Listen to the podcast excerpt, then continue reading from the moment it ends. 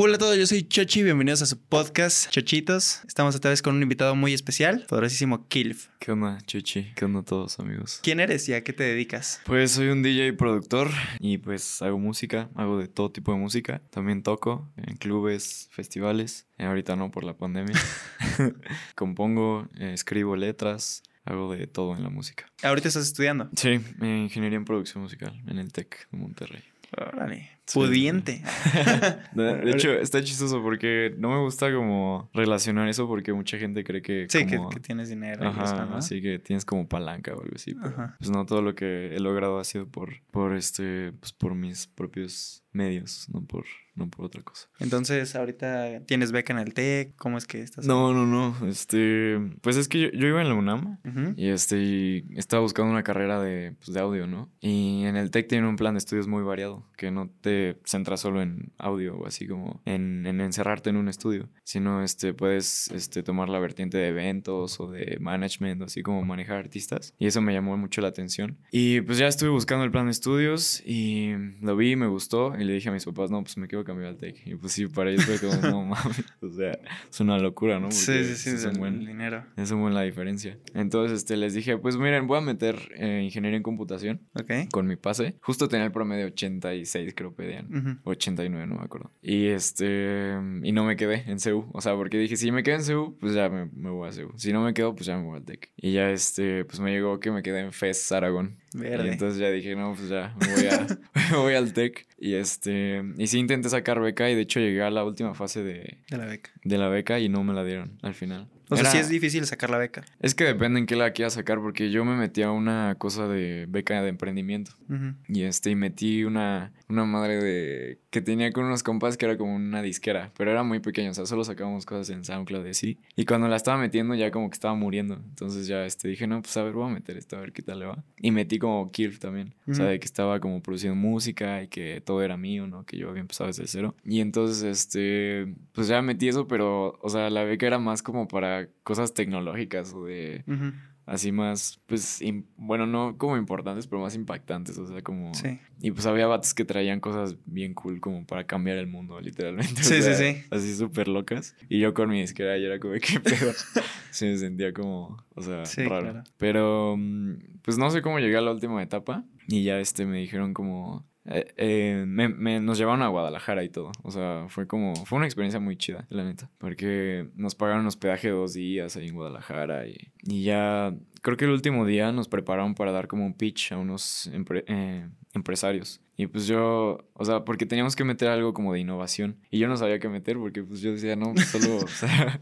¿Qué puedo decir? Dije algo de que quería apoyar a artistas emer- emergentes, porque pues, sentía que faltaba apoyo ahí, ¿no? Y ya di el pitch a los empresarios y al final, pues no, no me quedé. Dieron nada más como 20 becas o algo aquí- o algo así, éramos como 70. Pero becas para toda la carrera. Eh, sí, eran del 100%. Y te daban apoyo para seguir desarrollando tu proyecto. Para la gente que no sepa, ¿cuánto cuesta una carrera ahí en el TEC? Eh, pues un semestre completo te sale como en 120 mil pesos. Y una carrera son 10 semestres, aprox. Sí, un millón de pesos más o menos. Sí. Un millón de Sí, pesitos. completa. Este, y eso si no repruebas nada, porque si repruebas ya Pero si repruebas te quitan la beca. Eh, no, creo que no. Te dan una oportunidad y ya si vuelves a reprobar ya te la quitan. Creo que son dos advertencias, no me acuerdo. Eh, algo así. Pero igual tienes que mantener un promedio de 8, 80, creo. Ok. Sí, sí, sí. Y este, y pues según esto te dan apoyo para tu proyecto y así. Eh, pero sí no había nadie así que tuviera algo de música, así te digo, todos eran como súper tecnológicos o... Sí, todos sí innovaban ca Ajá, cañón y tú. Había güeyes Yo que quiero hacer robots. música. Sí, sí, exacto. y yo como de, no, pues, hola. Pero, pero sí ¿Cómo es chido. estudiar ingeniería en producción musical? Pues es interesante, o sea, todos te ven raro porque es una carrera como muy variada, te digo. Y la mayoría creo que son como rockeros y así, ¿sabes? Lo, lo típico. Pero está muy chido, o sea, haces como muchos contactos, hay mucha gente que se sale también porque cree que nada más es como hacer música y así, pero también te meten matemáticas y física y así. Entonces mucha gente dice, no, pues ya. Y de hecho por eso cambiaron el nombre de la carrera, porque mucha gente se salía por eso y como que pues al Tec no le convenía, supongo. O le, da- le querían dar como ese enfoque de negocios, más bien como para eventos, para artistas. Porque pues si te venden de que quieres ser artista, pues métete aquí, pues sí. Sí, sí, sí. Sí llama o sea, a ti te venden, atención. quieres ser ingeniero, o sea, te meten matemáticas. ¿Qué cosa, qué materias llevas? Eh, llevo ecuaciones diferenciales. Les dicen mate 1, mate 2 y mate 3, creo. Y ya después sigue ecuaciones diferenciales, circuitos, había una cosa que se llama informática o algo así. em, y es programar también. Este, solución de problemas como programación. Igual llevo una que se llama narrativas, audiovisuales creo. Y es hacer un cortometraje. Literal, te, te meten mucho de cine y así. Y tienes que hacer un cortometraje para el final del semestre. Eso estuvo, eso está chido. Órale. Porque te ayuda como a abrirte más el panorama de en qué puedes trabajar. O sea, sí te enseñan de todo. Sí, sí, Chile, sí. mole y pozole. Y si quieres solo música, no te metas a una carrera de ingeniería. Sí, exacto. Pero pues ya creo que ya no te puedes meter a esa porque pues ya no existe, pero el- la licenciatura que ya la cambiaron, pues igual y sí está, está más relax. Y creo que, o sea, como el nuevo plan de estudio está bien raro, ¿no? No entiendo cómo es, pero creo que tú puedes elegir las materias que quieres llevar. Entonces, si quieres llevar mate, pues la, la puedes meter como extra o algo así, no entiendo. Sí, pero por decisión yo creo que... Sí, no, muchos no la meterían. Claro. Sí, porque sí está, sí está rudo a veces. Pero está chido. está O sea. ¿tú crees que todas las materias que ves ahí en tu escuela te sirvan? O sea, Mm. matemáticas, cálculo, ecuaciones diferenciales. Pues sí, porque yo creo que vas de poco en poco. O sea, si no tienes la base, pues no vas a poder resolver una ecuación diferencial. Pero, por ejemplo, eh, llevé cambio climático, creo, en tercer semestre así. Pues sí, es... O sea, está, está interesante y creo que sí es importante saberlo, pero sí, sí. siento que debería ser un curso... Pero para que sea una materia Ajá, completa, de ¿no? un semestre es como de qué pedo. Pero pues está interesante. Pero sí, hay, hay muchas ma- ma- materias de relleno. O sea, ¿y qué es lo que más se ve que... O sea, sales y eres el máster en esto. ¿Qué se ve más en tu carrera de producción musical? De ingeniería en producción musical. Yo creo que sí. Es que depende a qué te quieras meter de lleno, pero yo creo que sí nos meten mucha mate- matemática. o sea, como. Por ejemplo, también en acústica, este, tienes que saber mucho como de las ondas y manejar muchos programas. Entonces yo creo que es como un poco de programación y, y así como muchas cosas técnicas. Pero no a mucha gente le gusta. Entonces como que se alejan de eso y, y se van a algo de eventos. ¿Y si les enseñan teoría musical y todo eso? Sí, también. Este, llevamos solfeo. Creo que también puedes meter composición ya en los últimos semestres. Eh, pero sí, también esa parte está un poco pesada. Porque yo, por ejemplo, no, no sabía nada de teoría musical. Ok. O sea, lo fui aprendiendo en YouTube y así. O sea, nunca he tocado algo en mi vida, así como un instrumento. Sí, sí fui a clases. Fui a clases de batería, de teclado, de guitarra y así. Pero solo lo básico. Y así, como que me aburría y me salía. Y me metí a otro instrumento y así, como que iba cambiando. o sea, nunca profundizaste en nada. Ajá, no, nunca. Solo con puros videos de YouTube y así, como en mi, en mi computadora. Órale, qué padre. Sí, sí, sí. Ah, también a muchas personas les interesa el equipo. Mm. ¿Cuál es tu equipo? ¿Con qué haces lo que haces? Tus Eh, canciones, todo. Pues yo uso Logic Pro X, pero pues hay muchos más programas para producir. Y tengo unos KRK, que igual son como los monitores estándar para empezar a producir. Eh, son los que todo el mundo se compra porque son como muy llamativos y se pusieron muy de moda, yo creo. Cuando la electrónica también se puso muy de moda. Y tengo una interfaz Scarlett 2 y 4, que igual es como un estándar. O sea, si quieres empezar con una interfaz, yo creo que esa es, esa es la opción. Está, está muy fácil de manejar. ¿Qué equipo recomiendas? O sea, para empezar, si yo quiero empezar, ¿qué equipo me recomiendas para qué tengo que comprar para empezar allá a producir música? Pues yo creo que así lo básico, lo básico es una laptop. O sea, cualquier marca de lo que te alcance, la neta. Y este, y descargar los programas de prueba de, de Ableton o de FL Studio o, o de cualquier otro que, que tú quieras. Y empezar a ver videos de YouTube. Pero sí, yo creo que con una laptop y unos audífonos la armas. Unos audífonos Pioneer o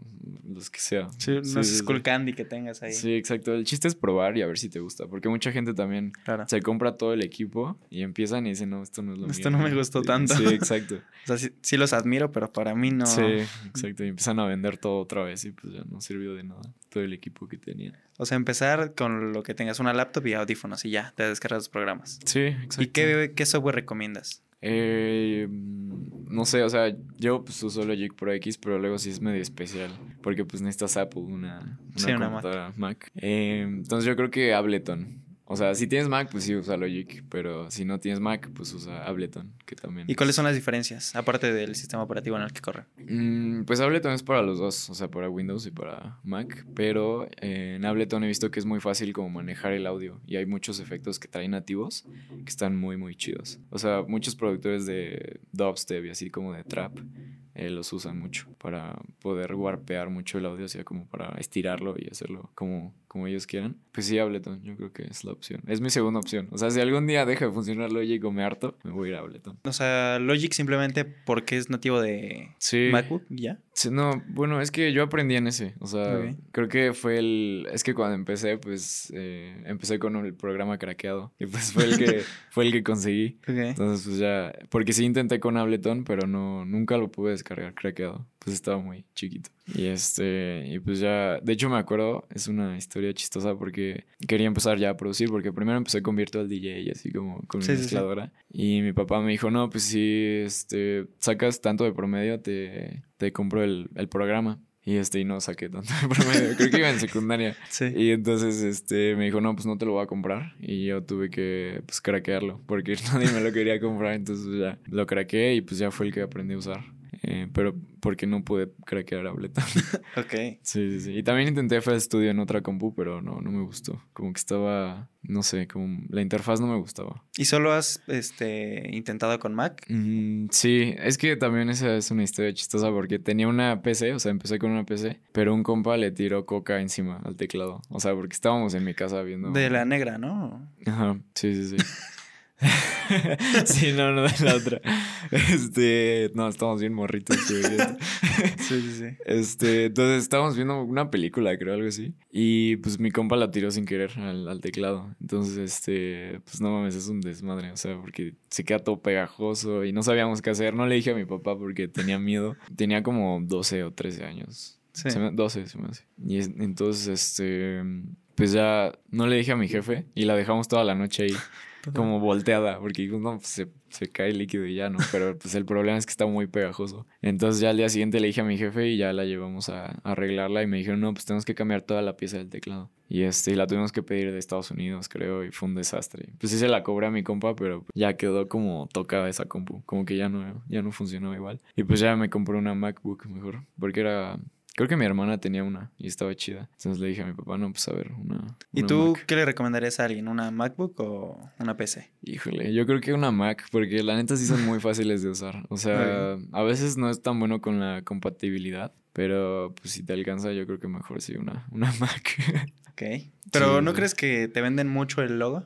Sí, también, o sea, sí inflan mucho sus precios, pero pues no sé, o sea, si te gusta la simpleza de la Mac o, sea, o del iPhone, yo creo que pues, sí es mejor una Mac. Igual si toda tu vida pues has manejado PC, pues mejor quédate con PC. Depende mucho de ti. Muy bien. Hablemos de el EDC. Uf, el EDC.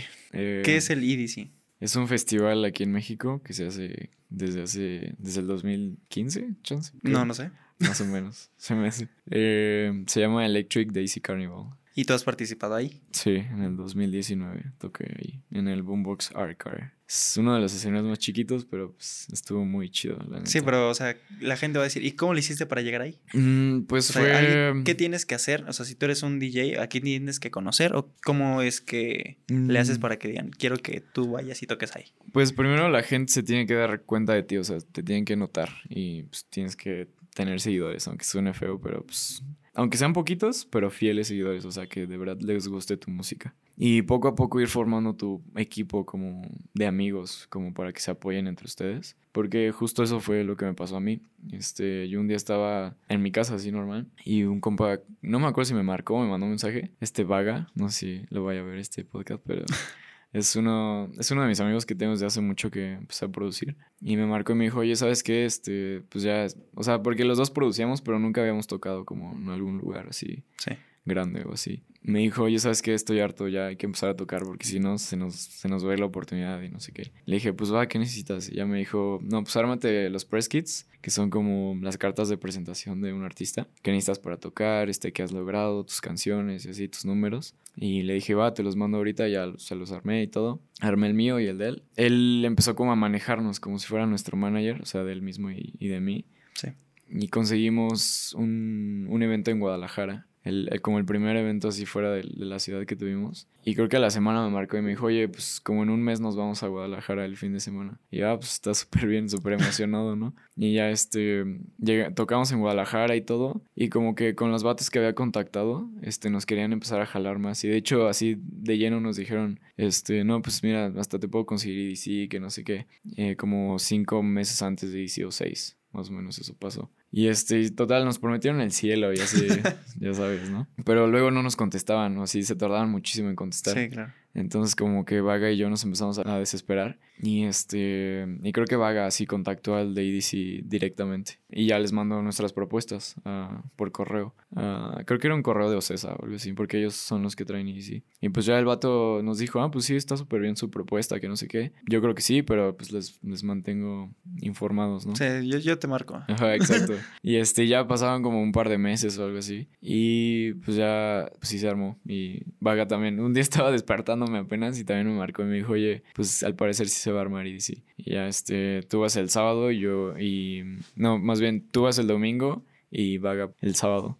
Y pues ya se, se armó y pues ya fue como muy natural porque no fue como con contactos, o sea, literal lo contactamos directa, directamente y le gustó el proyecto. Y pues ya nos dio luz verde y nos dijo, todavía no pueden decir nada, porque en el contrato decía que no podíamos decir nada. Y pues ya nos ¿Eso que hace cuánto tiempo fue? O sea, te dijeron, vas a tocar y cuánto tiempo tenías que esperar hasta ya poder contar algo. Pues fueron como cinco meses o algo así. O sea, cinco meses ya los que van a tocar saben que van a tocar ahí.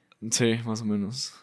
Justo. Y este, pues sí, nos tuvimos que esperar a que ellos primero lo publicaran y ya después nosotros lo podíamos publicar. Porque si no, decía que hasta te podían cancelar la presentación. Sí. Pero ese año me acuerdo que ellos la regaron porque primero publicaron el line-up completo en su página y este, y luego lo borraron. Pero la gente se dio cuenta, entonces lo publicaron y como que estaba como que estaba el rumor de que íbamos a tocar, pero no, no, era seguro. Porque sí nos preguntaban, pero nosotros no decíamos nada. Sí, no podían afirmar nada. Ajá, exacto. Y pues ya como al día siguiente ya lo publicaron bien y pues ya lo publicamos en todas partes. Pero sí te tienes que esperar porque si no, te cancelan el, la presentación. Órale, qué padre. Sí, sí, sí. Entonces, si yo quiero ir, tengo que conseguir su correo, si no, ya me la pele. Pues tu correo y tener un buen proyecto. O sea, tener rolas, tener eh, un buen fanbase y y pues tener trayectoria, yo creo. Ok. ¿Tú cuánto tiempo llevas haciendo esto? Yo llevo siete años, más o menos. Mm, bastante tiempo. sí, empecé en 2013-2014. O sea, empecé como te decía en mi compu, así nada más. Y de hecho, para comprar mis primeros monitores nada más me alcanzaba para uno. Entonces nada más compré uno, el de la derecha. y era con el que producía. Y este, ya después como de dos meses me compré el otro. Pero sí, este, me acuerdo ir en el metro con mi monitor. Porque neta estaba súper emocionado de comprarlo. Y este, y empecé con eso. Y ya poco a poco, puros videos de YouTube, aprender por mi cuenta, es la clave. ¿Y sientes que la universidad sí te ha enseñado cosas que no hubieras podido aprender por tu cuenta? Sí, sí, definitivamente sí. Yo creo que más por, no porque no esté en internet, pero más porque tienes que estar así como estudiando y ser constante. Ajá, exacto. También hay cosas muy complicadas que no, que no cualquiera te, no puedes encontrar en cualquier lugar. Sí. O, o sí lo encuentras, pero por partes. Y entonces tienes que estar como muy... En cambio, o tienes que saber dónde buscarlo, ¿no? Ajá, exacto. En cambio, en la escuela, pues está como muy estructurado y tienes a tu profe ahí, entonces pues ya. ¿Y tus profesores qué, qué estudian? Mm, pues, por ejemplo, mi profe de acústica, creo que tiene una especialidad en. Creo que estudió física, pero tiene una especialidad en la UNAM de de acústica. Entonces, este, sabe mucho como de física y así, mate, pero él le da un enfoque más, este, al sonido y así. Y también hay otro que estudió composición en la UNAM o algo así. Hay, hay muchos de la UNAM. Por ejemplo, mi directora de carrera también es, este, se especializó en algo de psicoacústica en, en la UNAM.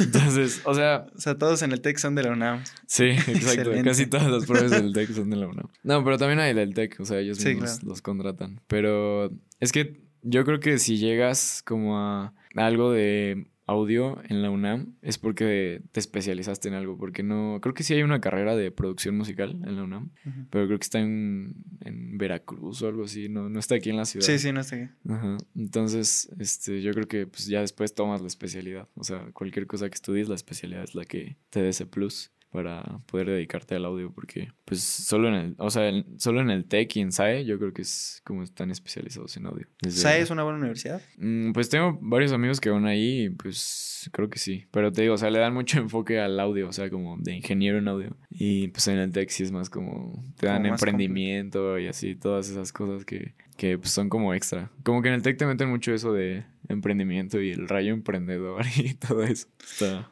sí, es que también considero que en el TEC ya es como, si, tienes 100 mil pesos para pagar en tu semestre, seguramente tienes un poquito más de dinero para poder emprender en alguna cosa. Sí, exacto. O también, pues tienes un amigo que tiene el dinero. Oh, exacto. conoces a alguien ahí que ya te puede ayudar. Y pues la verdad, yo creo que en CCM sí es difícil encontrar a alguien que sí neta tenga un buen de varo, porque sí lo hay, pero yo creo que menos. O sea, es el, yo creo que es de los campus ¿Dijiste CCM? Ajá, es, es? el campus Ciudad de México. Ah, ok. Entonces, este, yo creo que es de los que más, más bien, es de los que más da becas de todos los campus. Entonces, este, pues sí, no hay, no hay tanta gente de tanto dinero. O sea, más bien sí, pero hay más becados, pues. ok. Pero pues sí, para hacer networking y así funciona. Está, o sea, ¿tú recomiendas ir a una universidad privada por el, el mm, networking? No lo sé. Es que también creo que pues es más controlado. Porque, por ejemplo, en la UNAM pues hay, hay los paros y pues te puede tocar un profe que, que no está como al 100 eh, dando clases o así.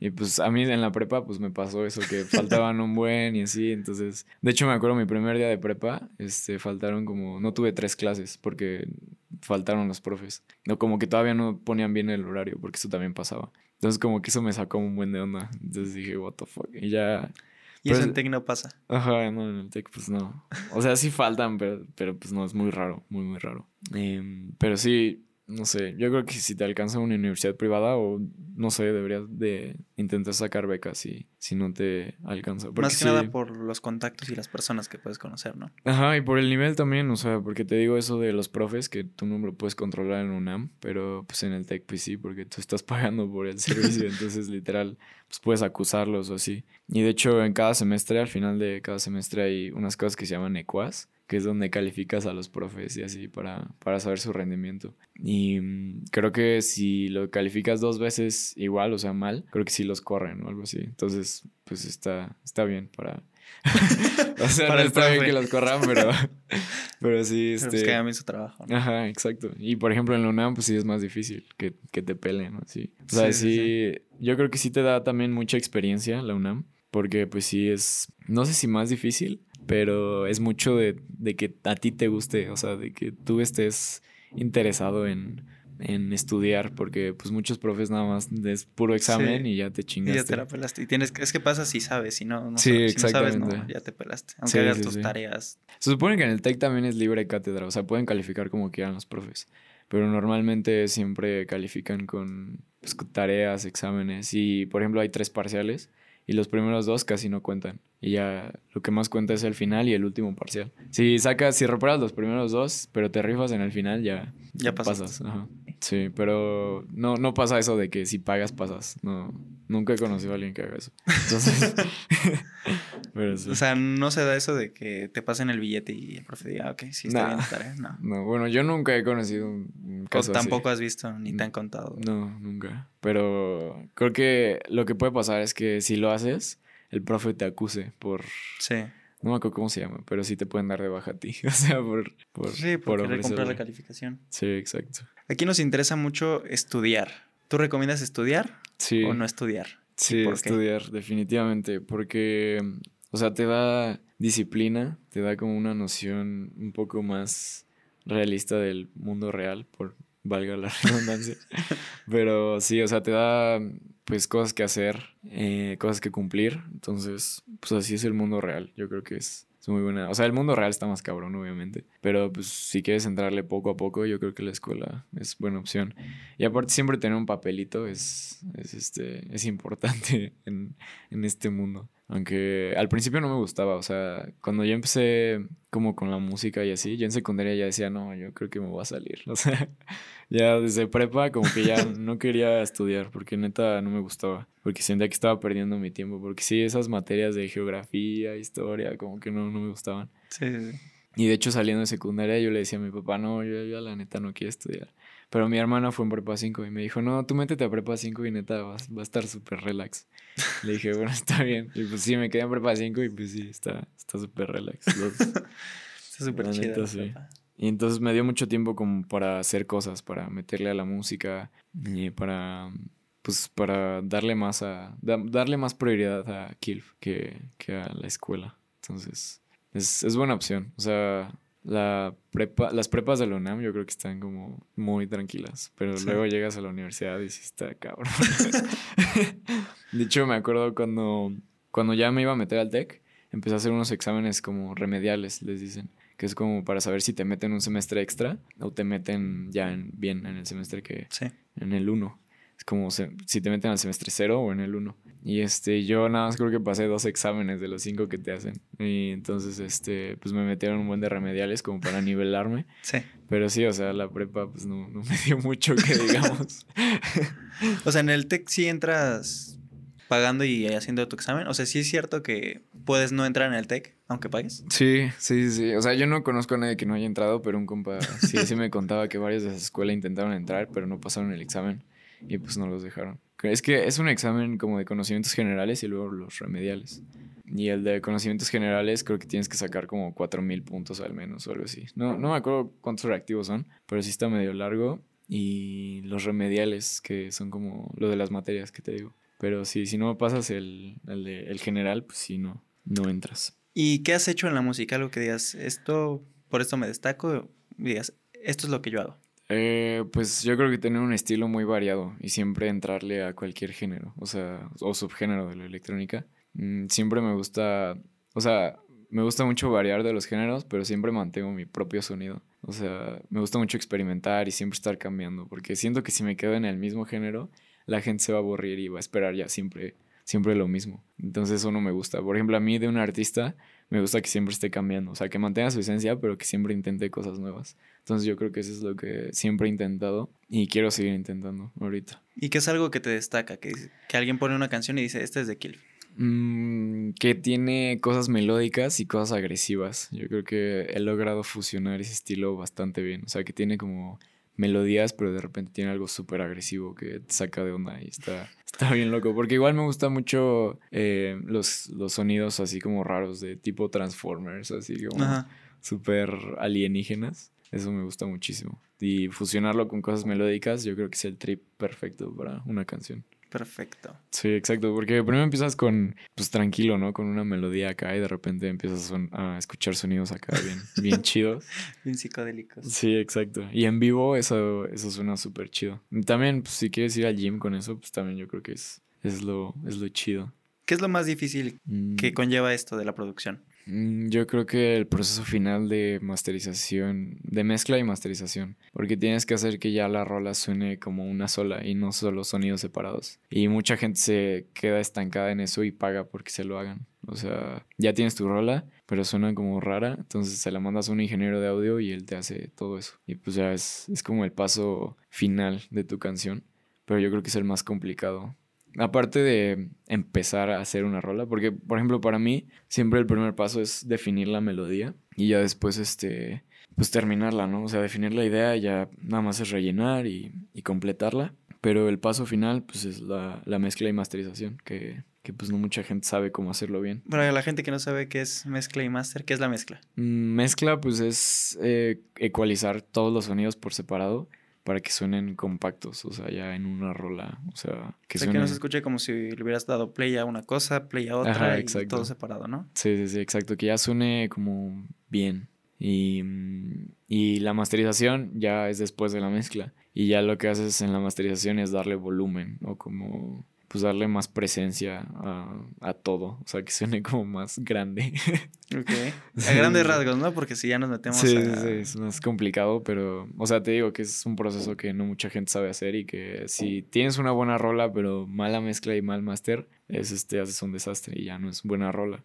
Entonces, pero chances si tienes una mala rola, pero buena mezcla y master, pues igual y suena ¿Y cuál es tu proceso para crear una canción? Desde cero. Entonces tú te mm, sientas y ¿cuál es tu proceso? Abro pues Logic y empiezo a tocar acordes, es lo primero que hago. Empiezo a tocar acordes. Es que depende, porque normalmente siempre empiezo así o si no empiezo con un sonido. O sea, abro Serum, que es un, un BST, que es este, un plugin que se mete a Logic. Y es donde puedes crear un buen de sonidos así súper locos. Y mm, o abro Serum o acabo de descargar uno que se llama Vital, que es igual muy parecido a Serum y es nuevo y está gratis, entonces y Serum sí cuesta, entonces este si quieren algo parecido a Serum que sea gratis, pues Vital también es bueno. Y abro o empiezo con una melodía en piano o con un sonido así empiezo a crear sonidos y ya con eso me empiezo a basar en, en toda la idea de la canción. Y una vez que tengo un sonido o una melodía, empiezo a poner percusiones y ya después empiezo a rellenar y ya todo se, se va acomodando poco a poco. Y ya después viene la mezcla y máster. ¿Qué es lo, Sí, es lo más es difícil? Es lo, es lo que más me tardo yo, yo creo. Porque la mezcla la voy haciendo poco a poco, pero el máster sí tengo que estar como una o, o cinco horas sentado escuchando el máster para, para que quede bien, bien. O sea, También muchas personas dicen que ne- necesitas audífonos especiales que sean de frecuencia plana sí, sí, sí. y también unos monitores especiales de audio. Sí, pues se supone que de frecuencia plana es que suenan, o sea, lo más parecido a la realidad que, que escuchamos nosotros. O sea, que no tiene ninguna alteración en, en la frecuencia, que no le suben a los bajos o así. Entonces, pues sí, son, son buenos, pero yo, por ejemplo, uso unos Pioneer HDJ700, creo. Y nunca me he fijado si son de frecuencia plana o así. O sea, yo son los que me acostumbré a producir. Y ahora si produzco con otros, ya los escucho raro. Entonces yo creo que también depende mucho de conocer tu equipo y de haberlo usado lo suficiente para saber pues en, en qué moverle a la hora de hacer máster o mezcla. ¿Y si influye mucho eso de la frecuencia plana o da igual? Depende mucho, yo creo que en audífonos sí, pero por ejemplo en, con monitores depende mucho de cómo suene tu cuarto. O sea, tienes que tratarlo acústicamente también, porque si no, no va a sonar bien y vas a tener mucho, mucha reverberación, que es como, eh, pues, eco, o sea, Cuando estás en un cuarto vacío. Ajá, exacto, como en un baño o así, se va a escuchar feo y todo va a rebotar y vas a escuchar como, se va a escuchar raro. Entonces, este, también depende, con audífonos pues los traes puestos, ¿no? Entonces, chance ahí pues sí influye, pero por ejemplo con monitores pues sí tienes que tratar tu cuarto y, y, pues darle, pues sí, acústicamente que suene bien.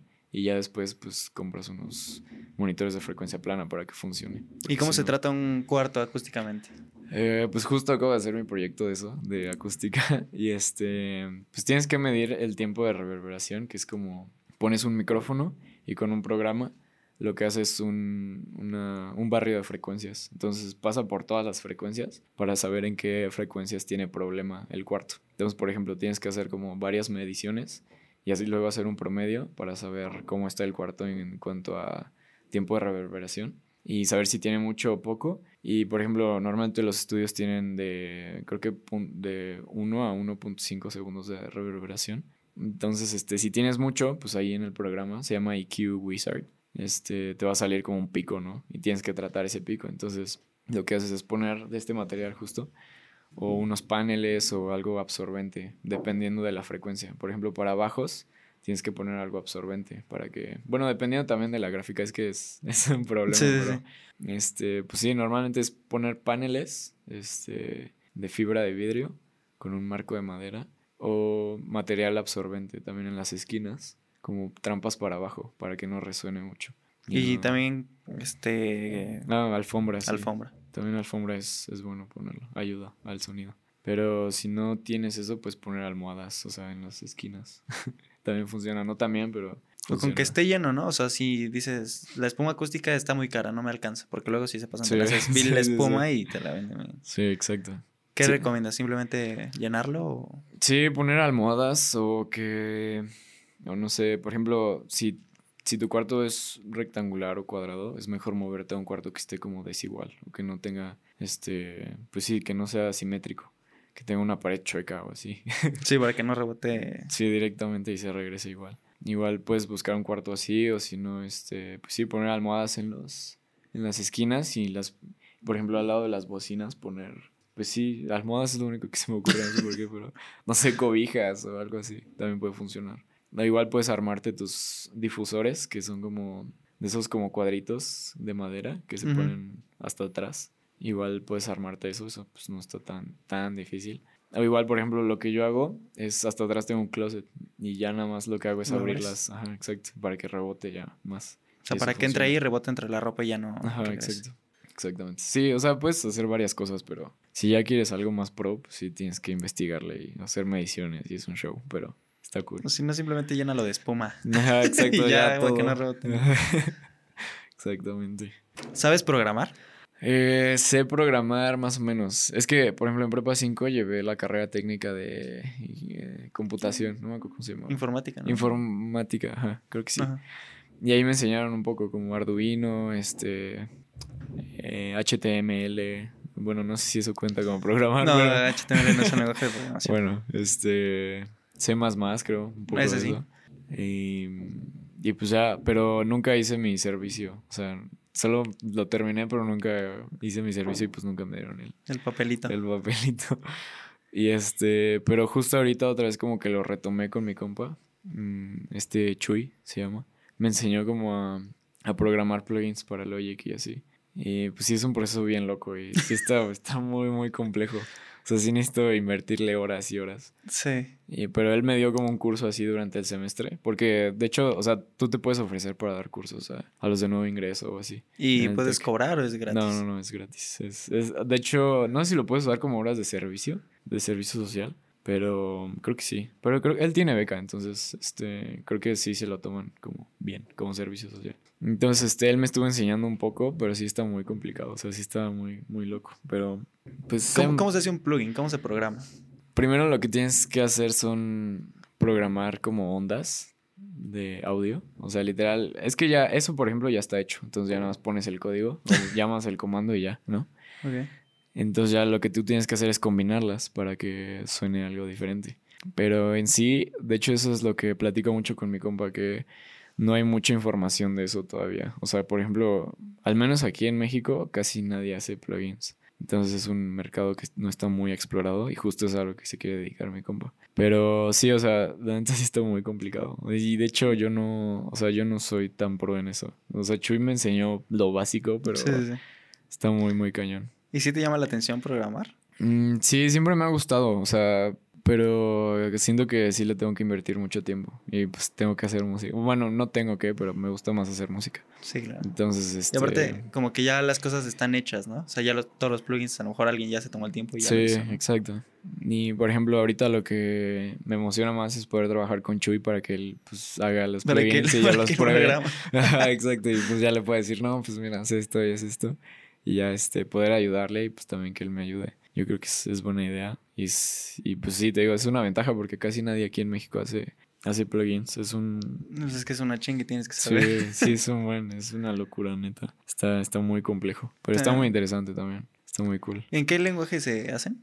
Creo que en C++, no, no tengo... ¿Es C orientado a objetos? Creo que se C++. llama. C++, sí. Pero no sé, Chance y Chuy me va a regañar por esto, pero no, no estoy seguro. O sea, te digo, fue un curso express porque aparte, eh, luego así Chuy me decía, Ay, es que hoy no tengo ganas de dar el curso. Y le digo, y le decía, no, no lo des. Porque, o sea, se metieron como siete chavos, pero faltaban un buen y así, se fueron saliendo poco a poco. Al final nada más terminamos tres. Entonces, este, pues sí, luego como que no fue un curso, o sea, sí fue un curso muy bueno.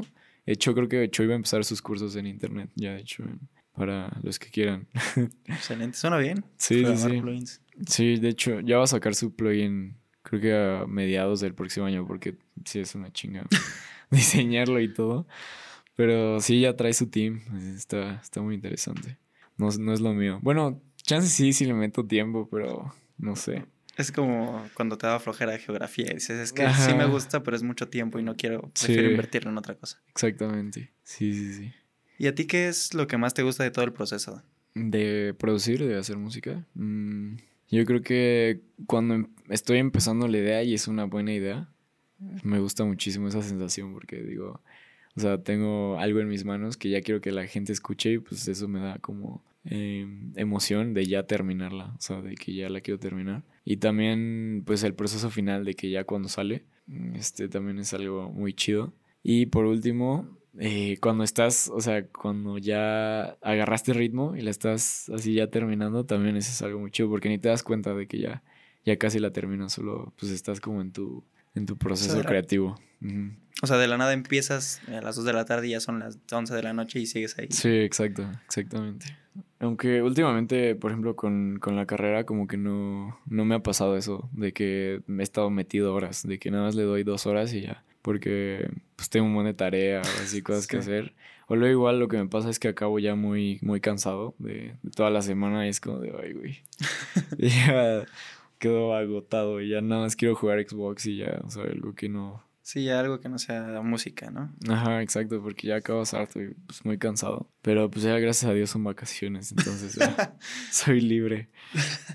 Sí, sí, por fin. ¿Cómo crees que ha afectado la pandemia a la producción musical? Mm, no sé, yo creo que para la producción musical en sí, yo creo que hasta fue bueno porque pues la música, la, la, gente empezó a consumir más música ahorita en cuarentena. Entonces yo creo que si sacabas una, si sacas una buena rola ahorita, pues es muy probable que la gente la escuche. Pero en cuanto a eventos en vivo, pues sí les dio en la torre a, muchos. Y luego con eso de que, pues sí es, o sea, a menos que tengas millones y millones de reproducciones, puedas vivir de Spotify, porque muchos artistas pues viven de eventos en vivo.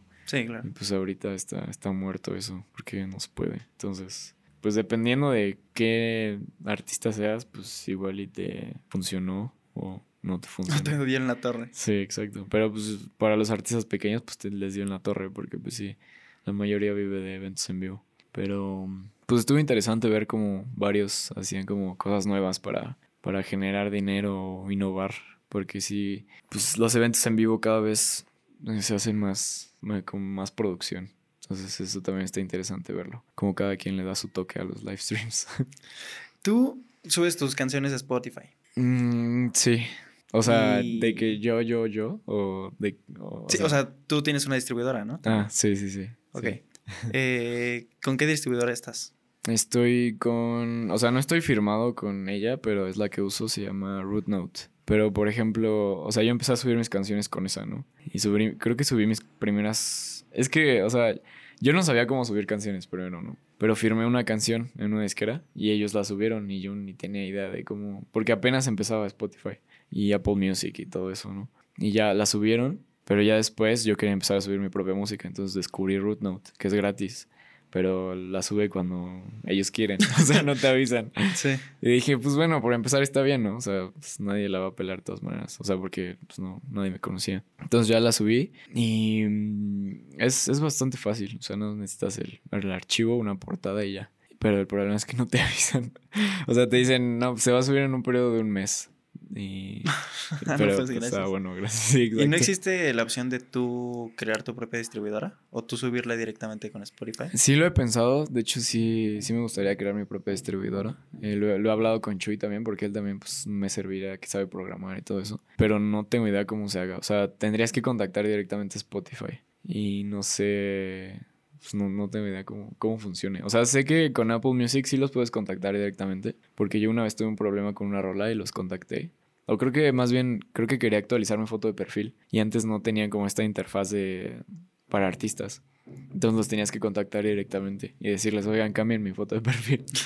y ya, este, de hecho, Mark Cast, un, un amigo DJ también, me, me, dijo eso. Oye, pues si la quieres cambiar, manda correo aquí.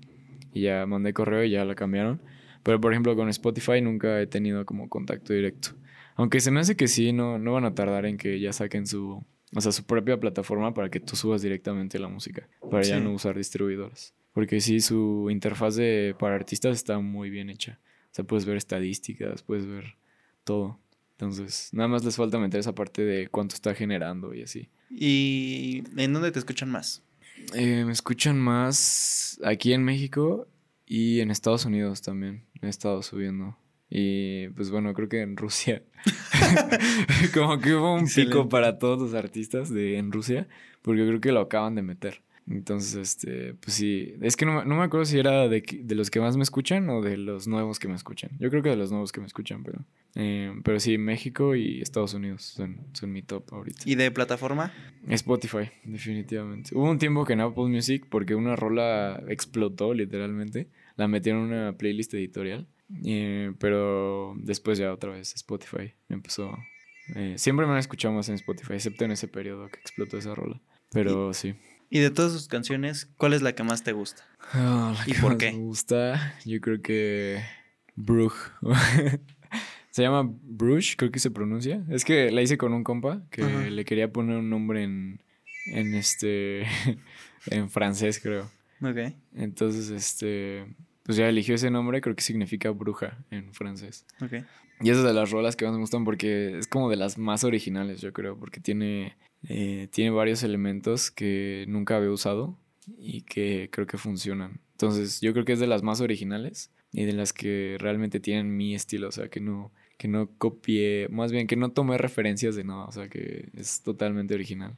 Y esa y 2323, que igual fue algo que es trap, pero la hice mientras iba en la carretera con, mis papás, no me acuerdo dónde.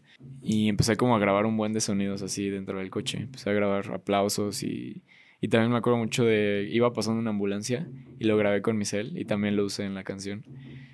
Y también esa canción pues le tengo mucho cariño porque pues, sí es como de las primeras que explotaron, porque igual la metieron en una playlist editorial de Spotify. Estuvo como un día, creo, nada más. No entiendo por qué pasó eso, pero me salió la notificación y luego chequé este otra vez eh, la Spotify, mi correo, y ya no estaba. Entonces, como que estuvo un segundo y ya, no sé, pero igual sirvió mucho para que me descubrieran. Y pues sí, esas dos yo creo que han sido las que más, más reproducciones han tenido. Y pues por, por algo fue que me gustaron. Yo creo que son las más originales, las que tienen mi sonido. Muy bien. Otra cosa importante es el dinero. No cuánto has ganado, porque me dijeron que eso no se pregunta, porque mucha gente se ofende y dice que es presuntuoso. ¿Tú qué opinas de eso? De la eh, pregunta de cuánto ganas o cuánto has pues, invertido y todo eso. O sea, yo, por ejemplo, no lo pregunto, pero Pero, o sea, a menos que sean muy compas, o así como de. O que vayamos a lo mismo, eh, o, así, este, pues sí pregunto, ¿no? Pero sí, creo que mucha gente lo toma como una pregunta muy agresiva. Yo lo tomo como. No lo sé. Eh, pues creo que igual, o sea, se necesita cierto, cierto nivel de confianza para preguntarlo, pero pues, pues da igual, o sea. Sí, ok, entonces aquí no lo vamos a preguntar. ¿Cuánto se cobra normalmente? ¿Cuánto cobra un DJ por presentación? Pues depende, porque hay como estos DJs de sonidero versátiles que te pueden cobrar como 6 mil pesos por 5 horas o así. Pero si ya eres un artista que produce y así, pues puedes cobrar hasta esos 6 mil pesos, pero por una o dos horas. Entonces igual varía mucho el precio, pero por ejemplo, igual yo una vez quería traer a Boombox Cartel, no, no sé si los conoces, a, un evento que quería armar aquí en, la ciudad. Igual me cobraban como 100 mil pesos o algo así. O sea, estaba en dólares. Tiempo? Una hora, creo. Y les tenía que pagar hospedaje y todo eso. y, los, los coticé y todo. Y sí salía como en 100 mil pesos nada más la presentación. Sin hotel y sin nada. Y les tenías que decir si, te, si alguien iba a patrocinar el evento y todo eso. Y tenían como ciertos niveles de, o sea, de, en qué hotel los ibas a hospedar. Entonces sí, depende muchísimo. O sea, si ya eres un, un DJ acá top, pues sí, este, puedes pedir todas esas cosas. ¿Y a cuántos DJs has cotizado? Coticé a Boombox Cartel, a Jessica Odifred y a Jay Silva. O sea, no son. Ellos dos son mexicanos, pero igual los, los quería traer cuando tenía como, como 17 años yo. Los quería contratar para un evento aquí en la ciudad. Y mm, la neta ya no me acuerdo cuánto cobraban. No, no tengo idea, porque sí fue hace mucho. Pero sí, también te pedían hospedaje, si alguna marca los iba a patrocinar. ¿Y por qué eso de la marca para patrocinar? No sé, no tengo idea. Para cobrarte eh, más, ¿no? Supongo. Para, o para ver, o para ver si les conviene, ¿no? Presentarse. Ah, para ver si. O igual podrías negociar así como. No, pues me va a patrocinar esto, cóbrame menos, ¿no? Porque pues no tengo barro así. no, sé, supongo. Pero sí es, es un mundo muy de mucho dinero, porque sí, y más por, si quieres traer artistas de Estados Unidos, pues te cobran en dólares, entonces está, está más cañón. Pero sí, normalmente es, te cobran la, la presentación, eh, hospedaje y catering que tienes que tener ahí en el, en el lugar. ¿Qué eh, significa eso? Eh, lo, que, lo que van a tomar, papas o lo que ellos quieran, tienes que tenerlo ahí para que, para que cuando terminen de tocar pues se puedan ir a su backstage a, a tomar o así, lo que quieran. ¿Y tú cuánto cobras por presentación? Si alguien te quiere pues contratar ahorita que dices, ah, ¿sabes qué? Me gustó, me gusta su música, que va a estar abajo igual. Sí, sí, sí. ¿Cuánto pues cobras por, por hora o...? Pues depende. Es que por ejemplo, cuando empecé, pues nada más era de que, pues nada más los vuelos y el catering y ya. No, no cobraba nada. Pero ya poco a poco, o sea, eso fue hace, en Guadalajara, por ejemplo. Nada más fue de que, el, pues el, el vuelo y el catering. Pero ya ahorita, pues sí, ya es como más de presentación. Igual depende muchísimo, porque luego me dicen, no, pues es que eh, te podemos llevar, pero no te podemos regresar o así. Y ya yo les digo, no, pues páguenme, páguenme mi fee, o sea, de no sé, de 6 mil o de 3 mil pesos, dependiendo. Sí, normalmente lo manejo de 3 mil a 6 mil, de por una hora o así. Y si ya me pagan mi fee, pues ya, ya no les digo que me den transporte o así. Dependiendo mucho del promotor. Porque luego hay unos promotores que te dicen, no, pues no te puedo pagar nada. Y es como, ah, bueno, pues no, no me pagas. Pero, o sea, por ejemplo, no, si te voy a presentar. Te voy a llevar a tal evento donde está Skrillex y no te voy a pagar nada. Mm, ¿Vas o...? No lo sé, lo tendría que pensar. Pero Mm, dependiendo de la magnitud del evento, Yo creo que es que siempre hay, siempre tienes que dar ese paso, yo creo. O sea, es parte de, de la carrera de un artista, como siempre ceder un poquito al principio con los promotores, pero igual, pues que tampoco se pasen de lanza, ¿no? O sea, así, de que literal tú tengas que pagar, ¿no? Que quieran que vivas de aire, ¿no? Ajá, exacto. O sea, chance igual y sí este, aceptaría, pero pues con ciertas condiciones, ¿no? De que, oye, pues dame para transporte o, o no sé, hospedaje o algo. O sea, que se pueda, que sea un ganar-ganar, que no... Sí, que no solo vayas a perder tu dinero. Ajá, exacto, a perder tu tiempo nada más y pues que sirva de inversión para un futuro en tu proyecto. Eso de DJ y ahora de producción, o sea, que conozcas que digas, esto se cobra por una producción de tal tipo de música y... Sí, pues ahorita mm, yo tenía como una casa productora donde cobrábamos el sencillo y, y por ejemplo el EP o así. Y normalmente un sencillo pues está como en 1500 o 2000 pesos, dependiendo de lo que quieras. Eh, por ejemplo, para un rapero, pues le puedes cobrar un poquito menos, ¿no? Porque pues nada más es la base y se la vendes. Pero por ejemplo, para una banda o así, pues sí ya necesitas cobrar más porque es más tiempo y extraer todos los instrumentos y pues es más complicado. Pero sí, normalmente, por ejemplo, he estado yo vendiendo beats y pues eh, los puedes vender en 1500, 2000 pesos y está, está bien. De mil a dos mil pesos yo creo que está bien. ¿Y en dónde vendes los beats? Directamente, la gente me contacta y yo se, ah, los, se, los, doy. Y siempre los hago a la medida, o sea, empiezo desde cero la idea. Primero les pido ejemplos y después, este, pues hago más o menos lo que quieren. Y ya después hago una llamada de Skype con ellos para saber qué le cambio, o si le muevo algo o así. Y ya me van diciendo, no, pues esto me gusta, esto no me gusta, y así los hago literalmente a la medida. Y ya después, este, pues ya ellos se los doy y ya ellos los graban. No sé dónde los graben, pero yo ya nada más les doy Pero tú ya no, no los grabas. No, no, no, porque yo la neta no tengo micrófono, o sea, no tengo equipo de grabación en mi casa. Por ejemplo, lo que hacía con Chuy, que también es pues, el compa que programa, eh, él sí tiene un micrófono. Entonces lo que hacíamos es, yo hacía el beat, él lo grababa y ya con otros dos compas, pues ya ellos hacían la mezcla y el máster. Entonces ya éramos como. Pero ella era como tu mi casa productora, ¿no? Sí, exacto. Pero no vivían en el mismo lugar. No, no, no. no, no, no. Eso, eso era lo complicado porque, por ejemplo, Chuy vive súper lejos, o sea, vive hasta la Gustavo Madero. Entonces está, está muy, muy lejos. Pero él tenía muchos compas que querían, que quieren rapear y así. Entonces él ya, él me pedía el beat, este, yo se lo mandaba, lo grababa y ya después mis otros compas, Luis y Dani, eh, les daban la, la, mezcla y el máster. Y ya entre todos pues nos dividíamos. Y entre todo un proyecto, un sencillo así, ¿cuánto se cobra? O sea, dices que tú 2000 por... Ajá, pues depende, por ejemplo, nada más el beat, pues 1500, ¿no? Punto. Luego la grabación, pues unos 500 mm, otra vez, 2000 pesos y ya la distribución. Mm, normalmente usamos OneRPM, que igual es, es gratis. O creo que un buen tiempo estuvimos usando DistroKid. Pero descubrimos que, o sea, tenías que pagar ya de por vida, si no te borraban el sencillo. Entonces, sí, sí, sí. Entonces ya no nos gustó eso. Y ya nos pasamos a OneRPM. Pero bueno, más eso, que es gratis, pues ya nada más, este...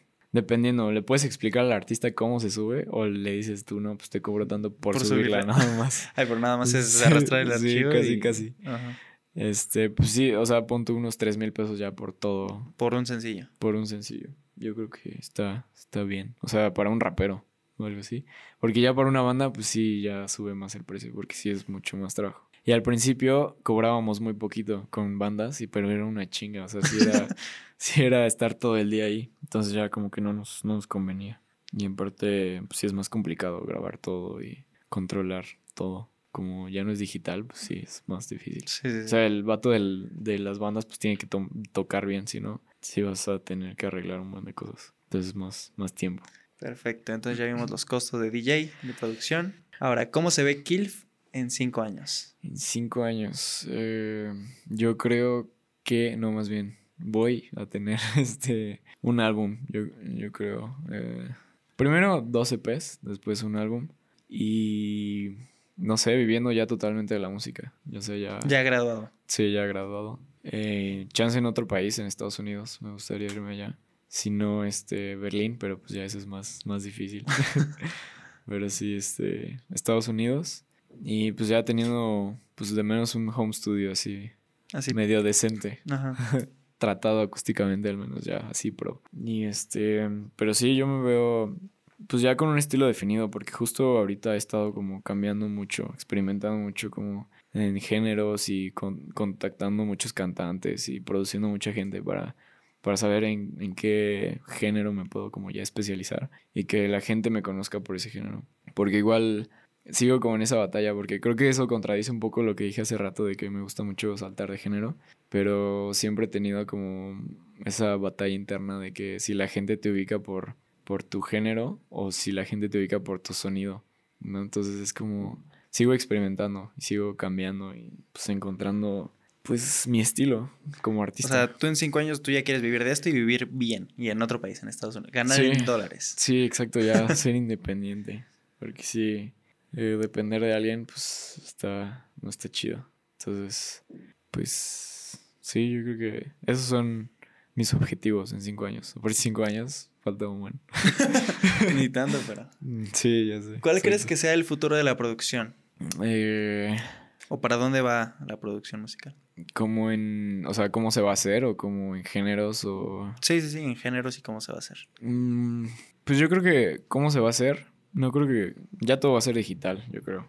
O sea, lo, lo análogo cada vez va a ser más difícil de conseguir, pero cada vez se va, se va a ir haciendo más digital todo. Y en cuanto a géneros, yo creo que el, se va a hacer como una fusión de la música de los ochentas, porque otra vez como que está volviendo a nacer. Y como el reggaetón y trap, no sé. ¿Tú, ¿Tú qué opinas del reggaetón? ¿Te gusta el reggaetón? Pues a mí, a mí sí me gusta. o... No, no, no. O sea, a mí sí me gusta el reggaetón. A mí me gusta de todo. O sea, es muy raro que. O sea, sí, sí tengo un gusto muy especial, pero puedo escuchar de todo. O sea, no me molesta. Y cada canción tiene lo suyo. O sea, me gusta como analizar cada canción, como ver qué le puedo sacar para, para aplicarlo en mis canciones, ¿no?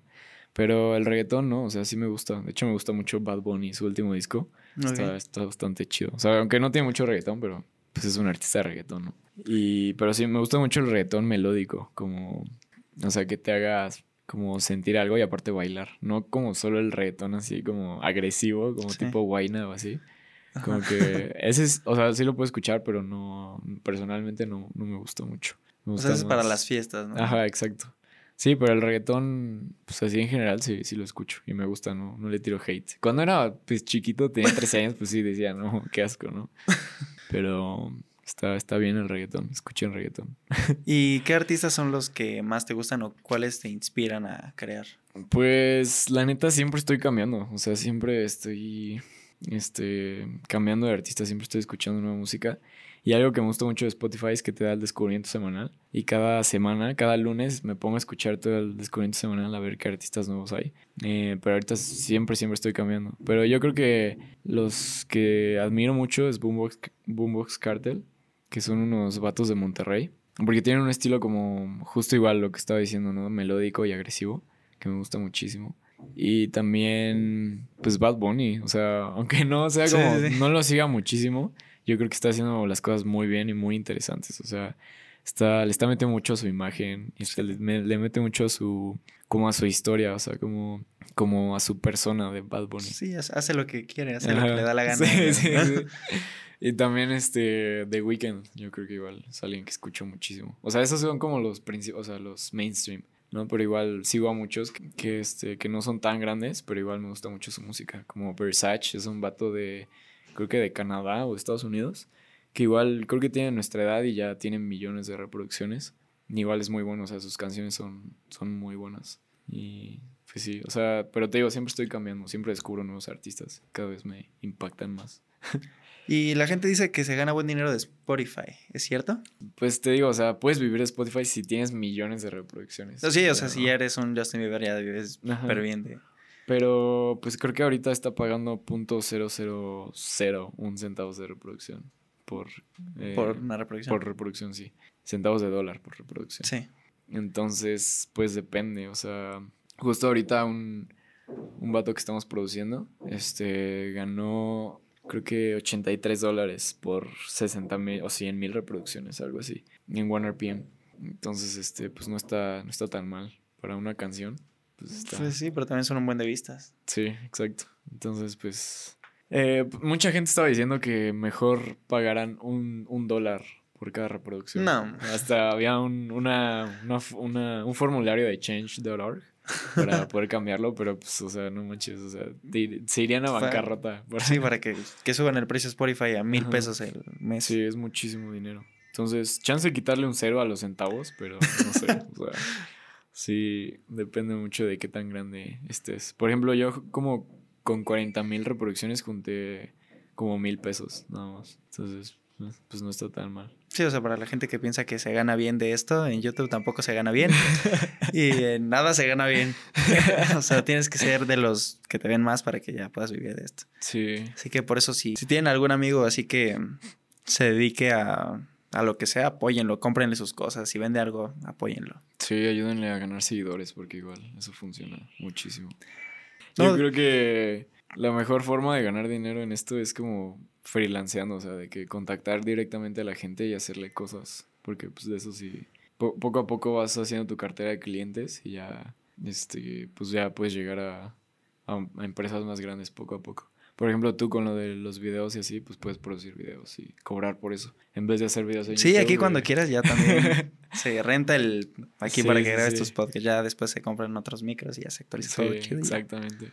Que en cambio hacer pues videos en YouTube que pues no dejan no dejan mucho. Pero pues si te gusta, pues igual, ¿no? Para empezar, pues. Sí, igual. Puedes crear tu, tu, audiencia y ya les vendes algo. Ajá, exacto. Haces tu merch y ya se las vendes la típica. la típica. Sí, sí, sí. Eh, les pregunté a mis seguidores en Instagram cualquier pregunta que te quieran hacer. Entonces las contestas lo más rápido que se pueda, ¿vale? Van a salir en las historias también ah, y en el podcast, ¿vale? Ok. ¿Cómo empezó tu gusto por lo que haces y cómo fueron tus inicios? Eh, empezó porque tenía una computadora y descubrí YouTube y después descubrí Logic y empecé a hacer todo y me llamó mucho la atención que puedes crear todo tú. Entonces eso está chido. Listo. ¿Con cuánto perico aguanta una tocada? Híjole, mi bro. Pues la neta nunca le he hecho eso, pero pues yo creo que con una línea, ¿no? no sé, no tengo idea. Nunca. No tomen drogas, por favor. ¿Qué es lo más importante para ti cuando estás produciendo? Eh, que suene bien, que me guste a mí lo que estoy haciendo y que tenga coherencia con mi proyecto y con el sonido que quiero desarrollar.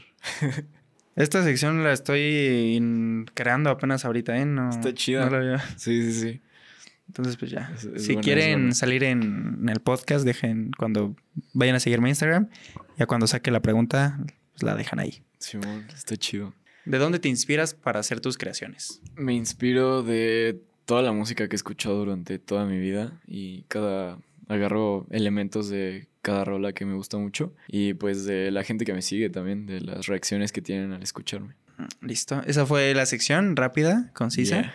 Ok. ¿Algo que quieras agregar ya para terminar el podcast? ¿Algo que no te pregunté y que quieras agregar y que la gente quieres que sepa? Mm, pues nada, este, siempre me gusta como decir de que sigan creando, que, que no dejen de crear y que crean en ustedes. Creo que es lo más importante si quieren empezar un proyecto.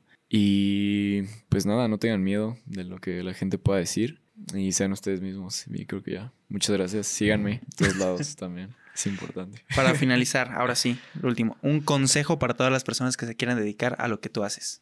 Eh, constancia. De hecho, justo de eso venía hablando con mis compas. De hay que ser muy constante. Que te guste lo que estás haciendo. Y pues que crea, crees tu círculo de amigos que se apoyen entre ustedes. Porque igual eso es bastante importante. Ya sea como que se apoyen emocionalmente o pues en, en sus carreras. Igual es, es algo vital para que todos crezcan y les vaya bien.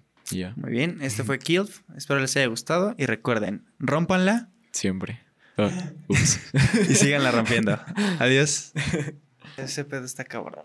No sé, ¿cómo, de la nada pegó y ya? Sí, es que nunca sabes quién va a explotar. O sea, ahorita ya con las redes sociales cualquiera puede, puede armar su trip y subir cualquier pendejada y ya hacerse súper famoso y explotar. Sí, qué pedo. En Instagram yo tenía 2.4 millones. No mames, qué pedo. O sea, qué pedo. Yo, yo me acuerdo. Está bien ver, no, de acordarte de verla en la prepa así. Sí, es como que era, amigo de un compa, es como de verdad. O su novio también, que era, que era mi compa. Bueno, no, la neta nunca fui como. Era conocido. Pero sí, o sea, y ahorita ya está bien pegada y es como de verde. y uno aquí chingándole.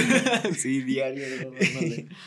no le da. Sí, es que TikTok, la neta. Sí. Yo ni siquiera tengo TikTok. Yo, o sea, le metí un tiempo, pero puras tonterías. Y sí llegué a 16 mil seguidores o algo así. Es que sí creces así en putiza, ¿no? Sí. Pero ¿y luego qué pasó? Te quedaste sin ideas. No, literal, mi, con- mi contenido viral era escribir nombre de las de mis seguidores en la pared. O sea, tenía mi pared toda escrita. era como de, escríbeme a mí. Ah, Simón. Ah, ya, ¿sí me sigues? Ah, ok, te escribo. ¿Aquí en esta Y pared o dónde? Del otro lado, pero ya se pintó. Ah, entonces ya no está. y ya era, se grababa y ya, ya. No Agarraba el mames. plumón. El video era así. Daba play, agarraba el plumón y escribía su nombre y se acababa el video. No. Y ya después ahí todos un chingo de comentarios así de ahora güey yo, a mí no me has puesto. Y como de, ah, ya el siguiente basta. Pero ya después lo dejé. Pero considero que si lo hubiera seguido haciendo, sí era como. "Fu". Sí, es que es como un punto clave, ¿no? Incluir a la audiencia en tu. En tu Sí, es que como, como hay puros niñitos. Ajá, hacerlos sentir parte de. Porque sí, como dices, hay muchos niñitos. Pero sí, crea, crea más contenido ya con eso. Sí, de hecho, o sea, sí tengo un TikTok y lo descargué y todo el pedo. Y ya iba a armar mi primer TikTok con. Mi idea era como abrir el. El microondas, meter una catsup, o sea, cualquier cosa random, cerrarlo y picarle, ¿no? Y con el sonido así darme cuenta de que podría ser como una canción. Y con ese sonido hacer una canción como. No sé, de cualquier género. Pero no sé, como que nunca. Es que es mucha chinga. Pues no. También. Sí, pero como que nunca se me ocurre nada. O sea, nu- nunca hice algo como así. O chance sí, pero a mí no me gustaba. Entonces como que dije, no, no lo voy a sacar. Y pues no. Pero sí, TikTok. La neta, qué pedo. Está, está muy cabrón. Está muy Sí, la, la verdad, qué envidia y qué, qué chido que les esté yendo bien. O sea, envidia de la buena es como a mí me hubiera mamado tener esos seguidores así. Sí. O sea, es literal Es que no ya tu vida puedes, puedes resuelta. crear un buen de cosas, ¿no? O sea, y padres aparte. O sea, podrías divertirte haciéndolo. O sea, yo haría como eventos o así como live streams o no sé, algo así. Sí, es que ya teniendo un dos millones o No X cantidad de gente, es un buen de gente. Sí, cualquier marca ya. Sacas un buscar. chicle y se Ah, lo vendes sí, y ya exacto. eres millonario. Sí, sí. Sí, exacto. Yo sacaría cubrebocas, ¿no? Algo así. Ándale. Sí, sí, sí. Pero siento que Amaranta no lo está aprovechando. O no sé. La neta no. Solo la sigo en Twitter. Yo, las, yo no la seguía, pero ahorita ya, ya la seguiré sí, en Sí, sí, sí. Es que, o sea, la verdad está muy bonita la niña, pero Sí, pero. no sé. No, no sé ni qué sube. O sea, no. Pues puras fotos, ¿no? ¿O qué? En TikTok no me acuerdo, pero. O sea, videos los típicos como Charlie. Sí, que es Charlie D'Amelio. Ah, sí. La tiene 17 ya, Sí, pero sí. no, también está muy. Es que Está- tiene que estar muy guapa, guapo, bro. sí. Entonces, ya. La imagen lo es todo. Tienes que estar muy guapo para pegar ahí. O, Sí. o de plano hacer contenido de mucha calidad. Sí. Pues, por ejemplo, este Leon Leiden, no sé si lo topas. No. Es un güey que hizo la rola con varios TikTokers. Ah, Mm, claro, sí, de- sí, sí. de- la ¿cómo se de? Gitana. Gitana, sí. Pues ese güey también va en el tech. Y ¿Va en el Tec? pero ese- en ¿Lo Santa conoces? Eh, no, o sea, no me llevo con él ni nada. Pero va en tu Lo misma sede. No, en Santa Fe. Ah, En ok. el tech de Santa Fe. Y pues sí, este. También el güey explotó y ya le está jalando todo el mundo. Y ya tiene. Ya. No sé cuántos tiene, ya, pero ya también tiene millones de seguro. Y este. Y pues la directora de carrera siempre lo usa de ejemplo y así súper orgulloso de él, pero de seguro ni lo ayudó ni nada. O sea, Es que, es lo es que así es. O Sí, sea, es como es. de. Igual con el servicio y todo. Es como de. Yo ya te estuve pagando mi semestre, 100 mil al mes. Pero yo no. Ya, o sea, déjame, no quiero hacer mi servicio aquí en. Sí, exacto, exactamente. Y pues es lo que es lo que siempre pasa. O sea, como te apoyé. Es como, no, no me apoyaste. Solamente Sí. estudié aquí y ya. sí, exacto, yo O sea, pagué. yo me chingué todo. O sea, lo que hice ahí fue porque pues, también la gente piensa que todo es así y ya. Sí, sí, sí, está está cabrón. Pero sí, Leon Leiden lo conocen varios de mis compas y dicen que es buen pedo. ¿Sí? Sí. Yo, no- yo no, o sea, no, no, ni lo conocía por nombre, solo por la canción. Sí. Ya que dijiste TikTok, canción, es como de, ah, Gitana, ya. gitana, ya. Manzana. sí se volvió súper viral. Es que es una buena idea. O sea, tuvo una muy buena idea de juntar a todos. Sí, Y ya todos los que estuvieron en esa rola ya explotaron también. sí, también en TikTok. Es que eso es lo chido, ahorita ya no necesitas de nada para. Sí, no, es una buena idea, ¿no? Y Ajá, sí, y ya. Y ya. Y las ganas y. Sí, porque ya si no tienes equipo, pues lo rentas y ya. Le dices a alguien. "Oye, Sí, pero igual la idea vale nada, o sea, puedes Sí. tener una super idea, pero si no la ejecutas, si no, sabes cómo, Exactamente. a la goma. Sí, está, está interesante ahorita. A ver cómo evoluciona. Entonces tú sí vas a pegar. Ya se va a pegar. ¿En cuánto Sí. tiempo? Pues en los cinco años. ¿Y qué vas a hacer para pegar? o sea, sí, ya crear Es contenido. que Es que, por ejemplo, o sea, me cuesta trabajo como crear contenido así chiquito. O sea, ¿sabes? Necesito hacer algo así, cabrón, pero pues igual, o sea, cuando O- estás chiquito y quieres hacer algo cabrón, pues es, está más difícil. Sí, también como cuando empiezas a programar videojuegos, que es, Sí, algo- es como de, no, pues yo quiero hacer un GTA. No, hombre, GTA. Ahorita. Sí, sí, sí, exacto. de- Que te quieres ir a lo grande, pero pues no Sí, tienes que tener pues- paciencia. Pero sí, me cuesta mucho trabajo estar generando contenido, o sea, subir fotos. Hubo un tiempo, por ejemplo, el último mes, los últimos dos meses, sí hice un trato con este vaga de, me dijo, no, pues a ver, tienes que subir contenido lunes, miércoles y creo que domingo. Y sí estuve subiendo así un chingo de fotos, o sea, ya no tenía nada y yo al día siguiente siempre estaba creando y creando, tomándome fotos o cualquier mamada. Pero lo logré esos dos meses, pero ya después pues vinieron finales y como que le bajé porque sí tenía que pasar. Tenía que salvar un par de materias. y este, pero sí, sí funciona. O sea, sí estar subiendo un chingo de fotos. Bueno, no sé, todavía no estoy seguro si funciona porque eh, como que no tenían los mismos likes, pero sí mi cuenta pues sí tenía más actividad. Sí, de hecho sí, o sea, no es como que te funcione tanto, pero sí La les aparece gente- más a tus seguidores. Y es como, Ajá. por ejemplo, si tú tienes seguidores y estás subiendo historias y hablas con ellos como si, como si sí te vieran, aunque en realidad te ven ahí dos que tres, pero siempre están tus historias. Ajá. Entonces sí, el algoritmo dice, ah, pues está subiendo, está activo, pues vamos a enseñárselo a más personas y ya. Sí, exacto. Igual te animas más a comentar, por ejemplo, si alguien dice, hey, voy, voy a hacer esta cosa, déjenme aquí abajo su- sus preguntas. O sea, si no estás constantemente subiendo cosas, va a decir, ¿y esta historia? por qué de- Nunca ¿Quién sube eres? historia y subió esta historia ahorita, Sí, quiere sí, que le diga algo y pues ni sé quién es, ni, o sea, Sí, es que sí no, como que no tienes esa confianza. También eso considero que da los podcasts, el Sí, sentirte más apegado con la gente. Y luego esa... Eso que hiciste ahorita de las historias también está chido. Ah, sí, es- me lo acabo de inventar. o sí, sea, sí, sí. Está, está Nadie lo ha hecho. También otra idea que se va a sacar es poner aquí del otro lado, como tiene una madera, entonces poner acá una pantalla verde y estar poniendo como cosas del artista o de la persona Ah, que viene. Sí, es buena idea. Entonces ya va a quedar aquí, se va a ver más. Pero, pero la edición... huevo. Pero pues también esa es otra. Sí, Los también. podcasts en video no están editados, Verga, sí. pero sí es una chinga. O sea, ya que empiece. Sí, no mames. o sea, yo lo pongo. El podcast que yo sí escucho es el de Cosas y el de Roberto Martínez. Yo solo el de Roberto Martínez. ¿El de cosas de quién es? De... De Roberto Martínez y de Jacobo Wong. Ah, ah, ok, ok. Sí, entonces sí, escucho los dos también. Luego, este Jacobo no me, no me cae muy bien. O sea, como que luego, no sé, no, no simpatizo mucho con él, pero con Roberto sí. Es que yo considero que también soy como Roberto, es como, pues, vivo y dejo vivir, es como, Sí, de, si, no te estás metiendo conmigo, pues me, me vale, la neta. Sí, yo, yo encontré ese güey en YouTube hace como cinco años, un pedo así, era Roberto. Y subía, o sea, se sentía muy amigable el güey. O sea, ya desde hace un chingo ya, desde antes que hiciera su libro, subía así su, su diario y, y grababa como a las 3 de la mañana el güey. Creo que también fue en el TEC, ¿no? Sí, fue en el Pero Tec, el de pero Monterrey, Monterrey. Monterrey, exactamente. Sí, también este Jacobo, luego dicen cosas de, del Tec. Dicen, ah, pues justo también dijeron eso del cambio climático, de, de la materia de cambio climático, que está de la que es una mamada. sí, tú también lo llevas. Sí, la llevé ya también.